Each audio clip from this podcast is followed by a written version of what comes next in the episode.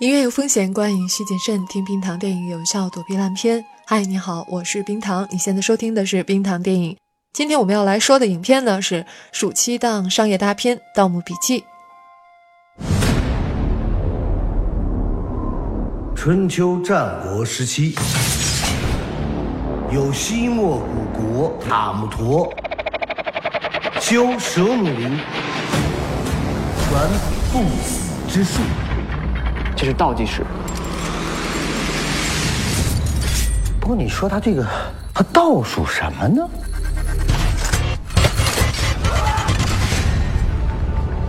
我叫你不要乱动！我不后悔走进这个墓。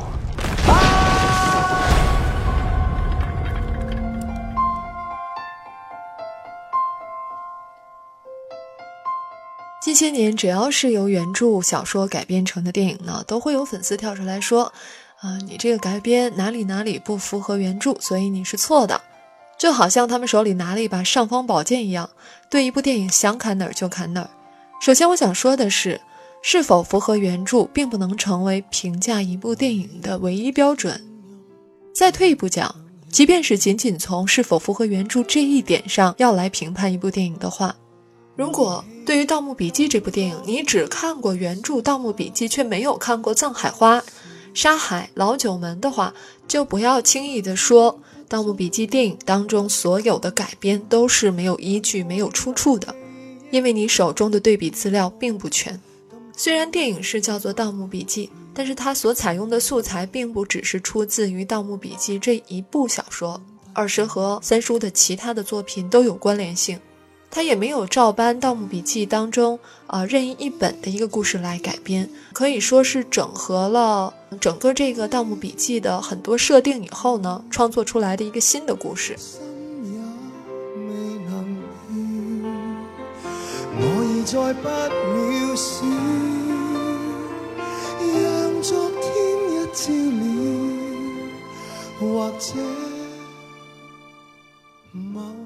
比如说张起灵这个角色，呃，原本刚知道井柏然要扮演这个角色的时候呢，稍微有点意外，因为他身上有比较暖的那一面，呃，不是特别符合呃张起灵闷油瓶的那种特别冷的那种特质。打戏这方面，在以往他也没有特别突出的表现，但是看完电影之后呢，觉得作为全片的武离直担当和耍帅担当，井柏然还是比较到位的完成了任务。啊，开篇呢，张起灵的出场，他席地而坐还没有起身的时候，那几个动作呢，首先是突出了，呃，这个角色手指的特殊的力量和技巧。然后呢，屋顶的布如何被坠下山崖的人扯掉，伴随着音乐如何露出了屋顶外搭弓射箭的张起灵。呃，这一段无论是画面节奏还是音乐节奏、动作节奏，都都配合的非常好，剪辑也很到位。按照好莱坞商业大片的标准啊，就开场要有一场热场戏，马上把观众带入到这个情节气氛当中来。嗯，暖场戏开篇的《盗墓笔记》的这场戏是达到了这个效果的。然后张起灵的形象也是非常鲜明的跃然于屏幕之上。被大家吐槽最多的皮袍造型呢，是来自于藏海花。嗯，那些张口原著闭口原著的所谓粉丝。嗯，是否真的把南派三叔作品当中有关小哥、有关张起灵的部分都看全了呢？呃，他在西藏的时候就是穿着藏袍的，因为《藏海花》这个故事主要是发生在西藏的，《藏海花》当中还专门有一个情节是关于张起灵穿过的一件藏袍的。加上那个地方的高原气候和紫外线的双重作用的话，皮肤变得黑黄也是情理之中的事。所以我看的时候是没有觉得很出戏的。觉得这一切都是有合理解释的。藏海花当中还专门有一个情节是关于张起灵穿过的一件藏袍的。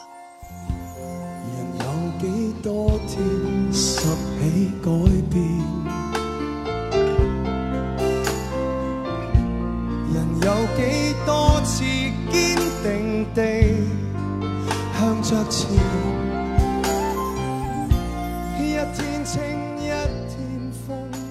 说完了张起灵，接下来自然是要说到吴邪。原著当中的吴邪呢，这个角色可以说他的核心设定是有两个，一个是天真天真无邪，一个是弱鸡，就是武力值特别低。电影的改编呢，没有脱离这个核心设定。鹿晗的吴邪是天真的，他眼睛里的赤诚是如假包换的。所不同的是，原著的吴邪呢有点呆，而电影里的鹿晗呢是有点萌、呆萌，或者说呆萌逗逼的。迎宾殿，这架势哪是迎宾呢？是送殡吧？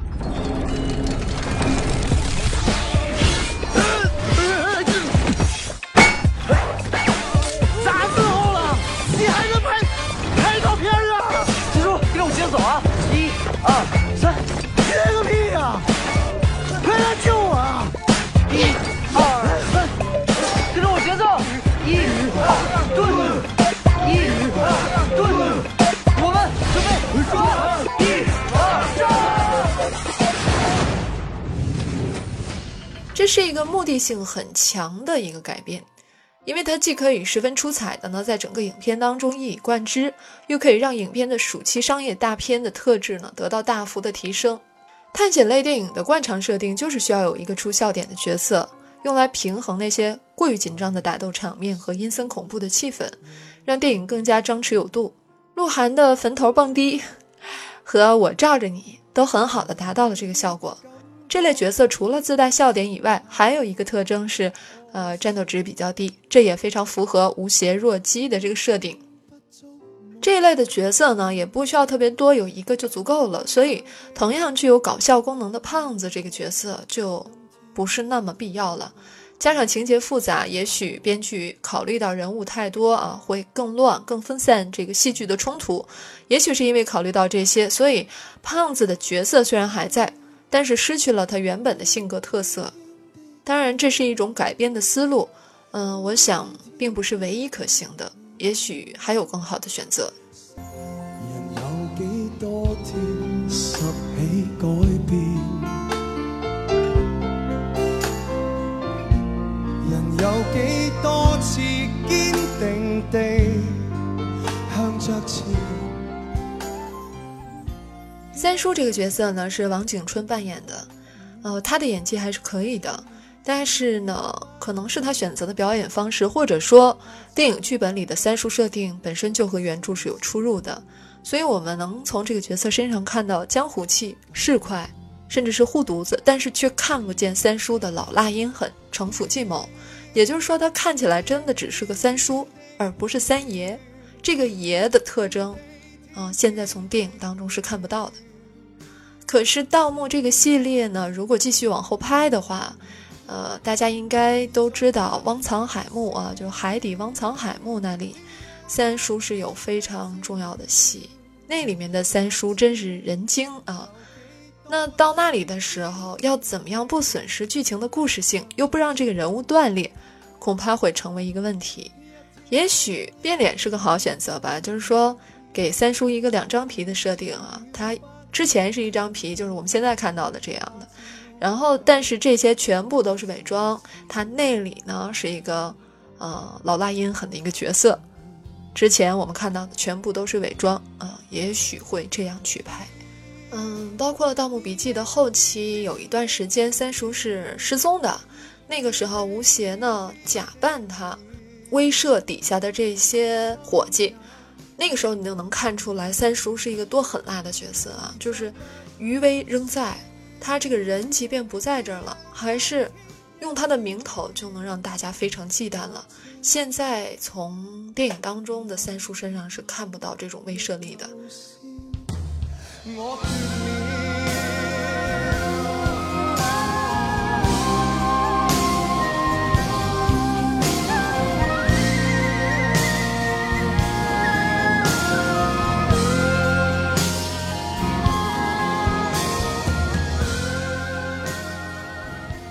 马思纯扮演的阿宁呢，从造型上来讲就非常符合大家心中对原著当中阿宁的那种想象。打戏呢也不错，动作是干净利落。特别难得的是，他确实能表现出来那么一股子狠劲儿。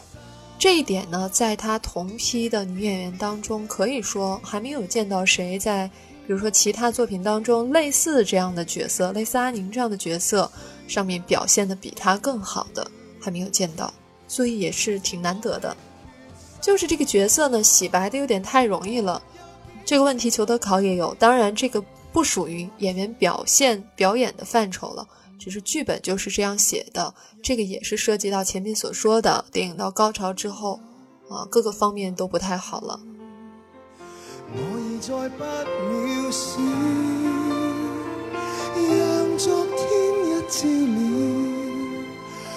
小，某月某日某宵下面要说两个名存实亡的角色，是胖子和潘子。嗯，胖子这个角色呢，原本是可以和平邪，几乎是可以和平邪两个人呢三足鼎立的角色。虽然说吴邪替代了他的一部分角色功能，但是这个角色还是有很多表现空间的。呃，不知道是不是因为《鬼吹灯》里面也有一个胖子，三叔为了提高辨识度就把这个角色去掉了呢？这个我们就不得而知了。但是我是觉得比较可惜的。另外是潘子这个角色呢，他的核心设定是有两个，一个是专业性，一个是忠诚。就是他最后为了大家牺牲的那一场戏啊，就是唱着“妹妹你大胆的往前走”，是相当相当感人的。在原著当中，也因为那一场戏，或者包括他前面的一些表现呢。就是导致《盗墓笔记》当中也有很多潘子的粉丝，甚至于我感觉到，后来三叔呢是在其他的作品当中又塑造了类似于潘子的角色，就是可见当初这个角色是非常的得人心的。那他最感人的地方就是在于忠诚这一点。为兄弟两肋插刀这个说法呢，曾经在香港电影的黄金期有很多精彩的表现，但是实际上最近几年呢。即便是在电影当中出现，也都演得非常勉强。不要说打动人了，嗯，相反都很尴尬，让你看得很不舒服。所以这个角色本来应该是个非常值得表现的角色才对。然后呢，我也无法理解为什么大奎加戏了，因为在原著当中他只是一个，可以说是个脓包吧，色厉内荏。结果在电影当中呢，大奎的镜头要比潘子还打眼。虽然潘子在黑金古道那一段戏里面呢，他的打戏的这个量仅次于小哥，仅次于张起灵，但是存在感却很弱。嗯，这个角色不能够出彩的话，嗯，确实是一个遗憾。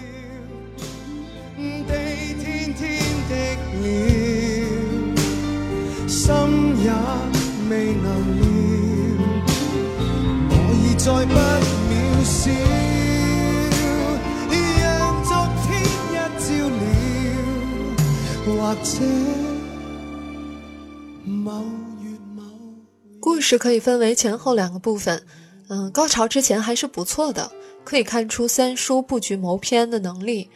比如说人物的出场上来看，开场张起灵呢在观众面前有一个非常漂亮的出场，之后呢又借黑金古刀这场戏，在三叔众人以及吴邪面前呢也有一个非常出彩的这样的一个出场。争夺黑金古刀的场面呢，原著是省略了的，但这一次呢，三叔把它补足了，这就好像是拼图加上了原有的一角，非常的自然。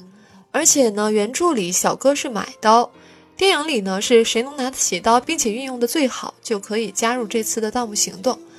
这样呢，也就自然把小哥并入了三叔的团队，可以省略掉很多小说当中的旁枝末节。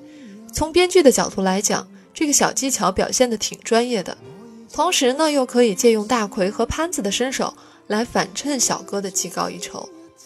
儿童吴邪出场的时候呢，是和小伙伴们在亭子里有一场玩闹的戏，那个时候他是在吹箫，当时就已经暗示了他可能具有操控蝴蝶飞翔的这个能力，所以后来下墓以后呢，他具有克制尸鳖的能力也就不足为奇了。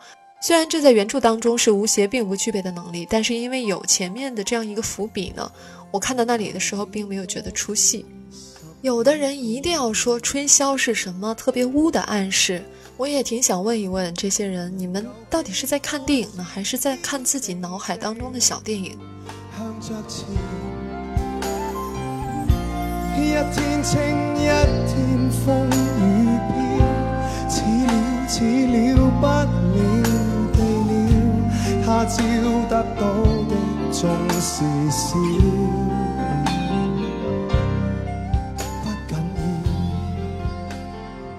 到了高潮那会儿呢，就从特效到情节都失控了，前半部的优点也都丢了。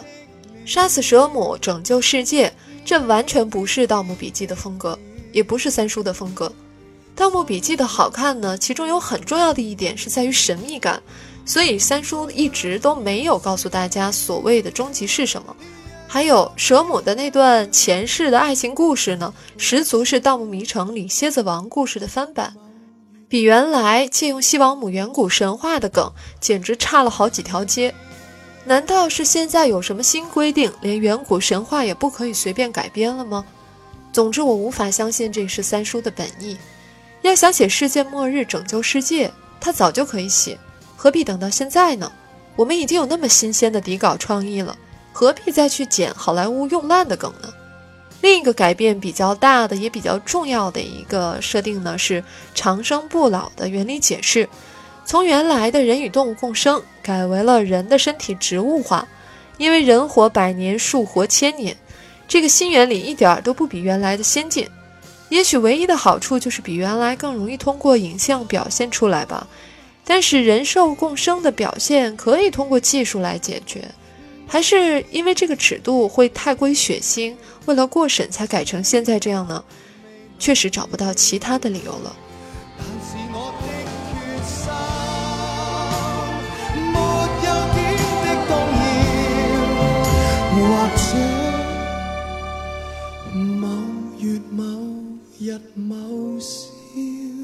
最后呢，来说一下道具，因为这部戏的道具真是有鲜明的特色。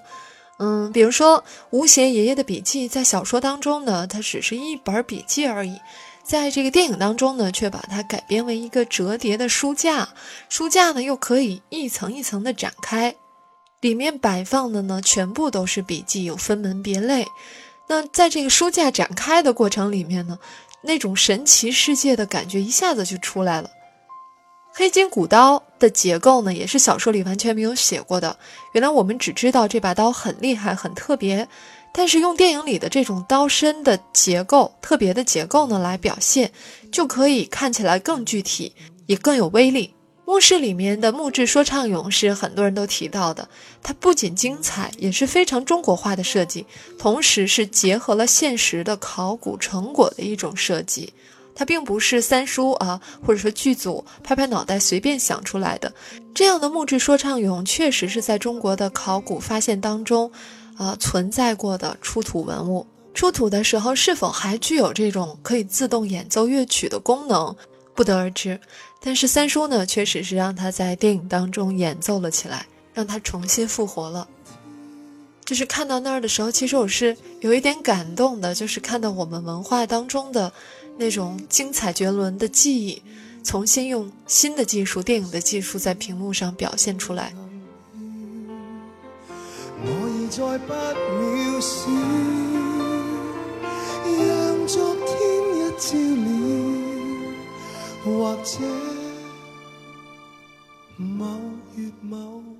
要重点说的一个道具呢，是钥匙。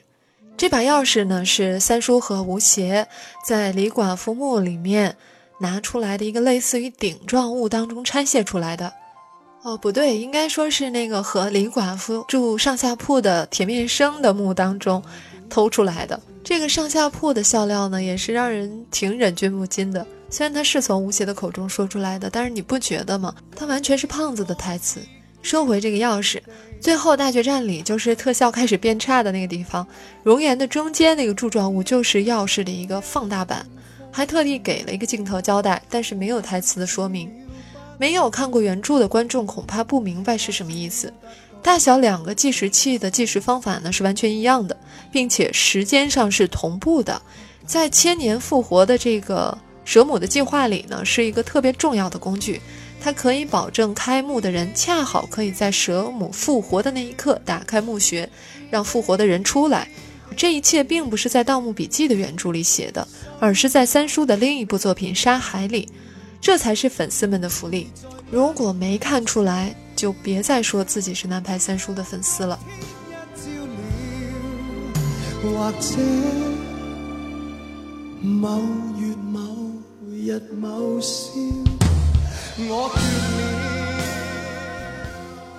最后我要说的是，即使只有前一半好看。这部电影也完全折回票价了，如果一定要比较的话，我认为半部《盗墓笔记》要比整部的《寻龙诀》还要更好看，因为这半部有《盗墓笔记》自己的东西，有中国探险电影自己的东西，而不只是照搬好莱坞的套路。我知道这期节目的下方呢，一定会有很多攻击性的留言。那听清楚了，文案是我写的啊，冲着我来就好了。我是冰糖，这里是冰糖电影，我们下期再见。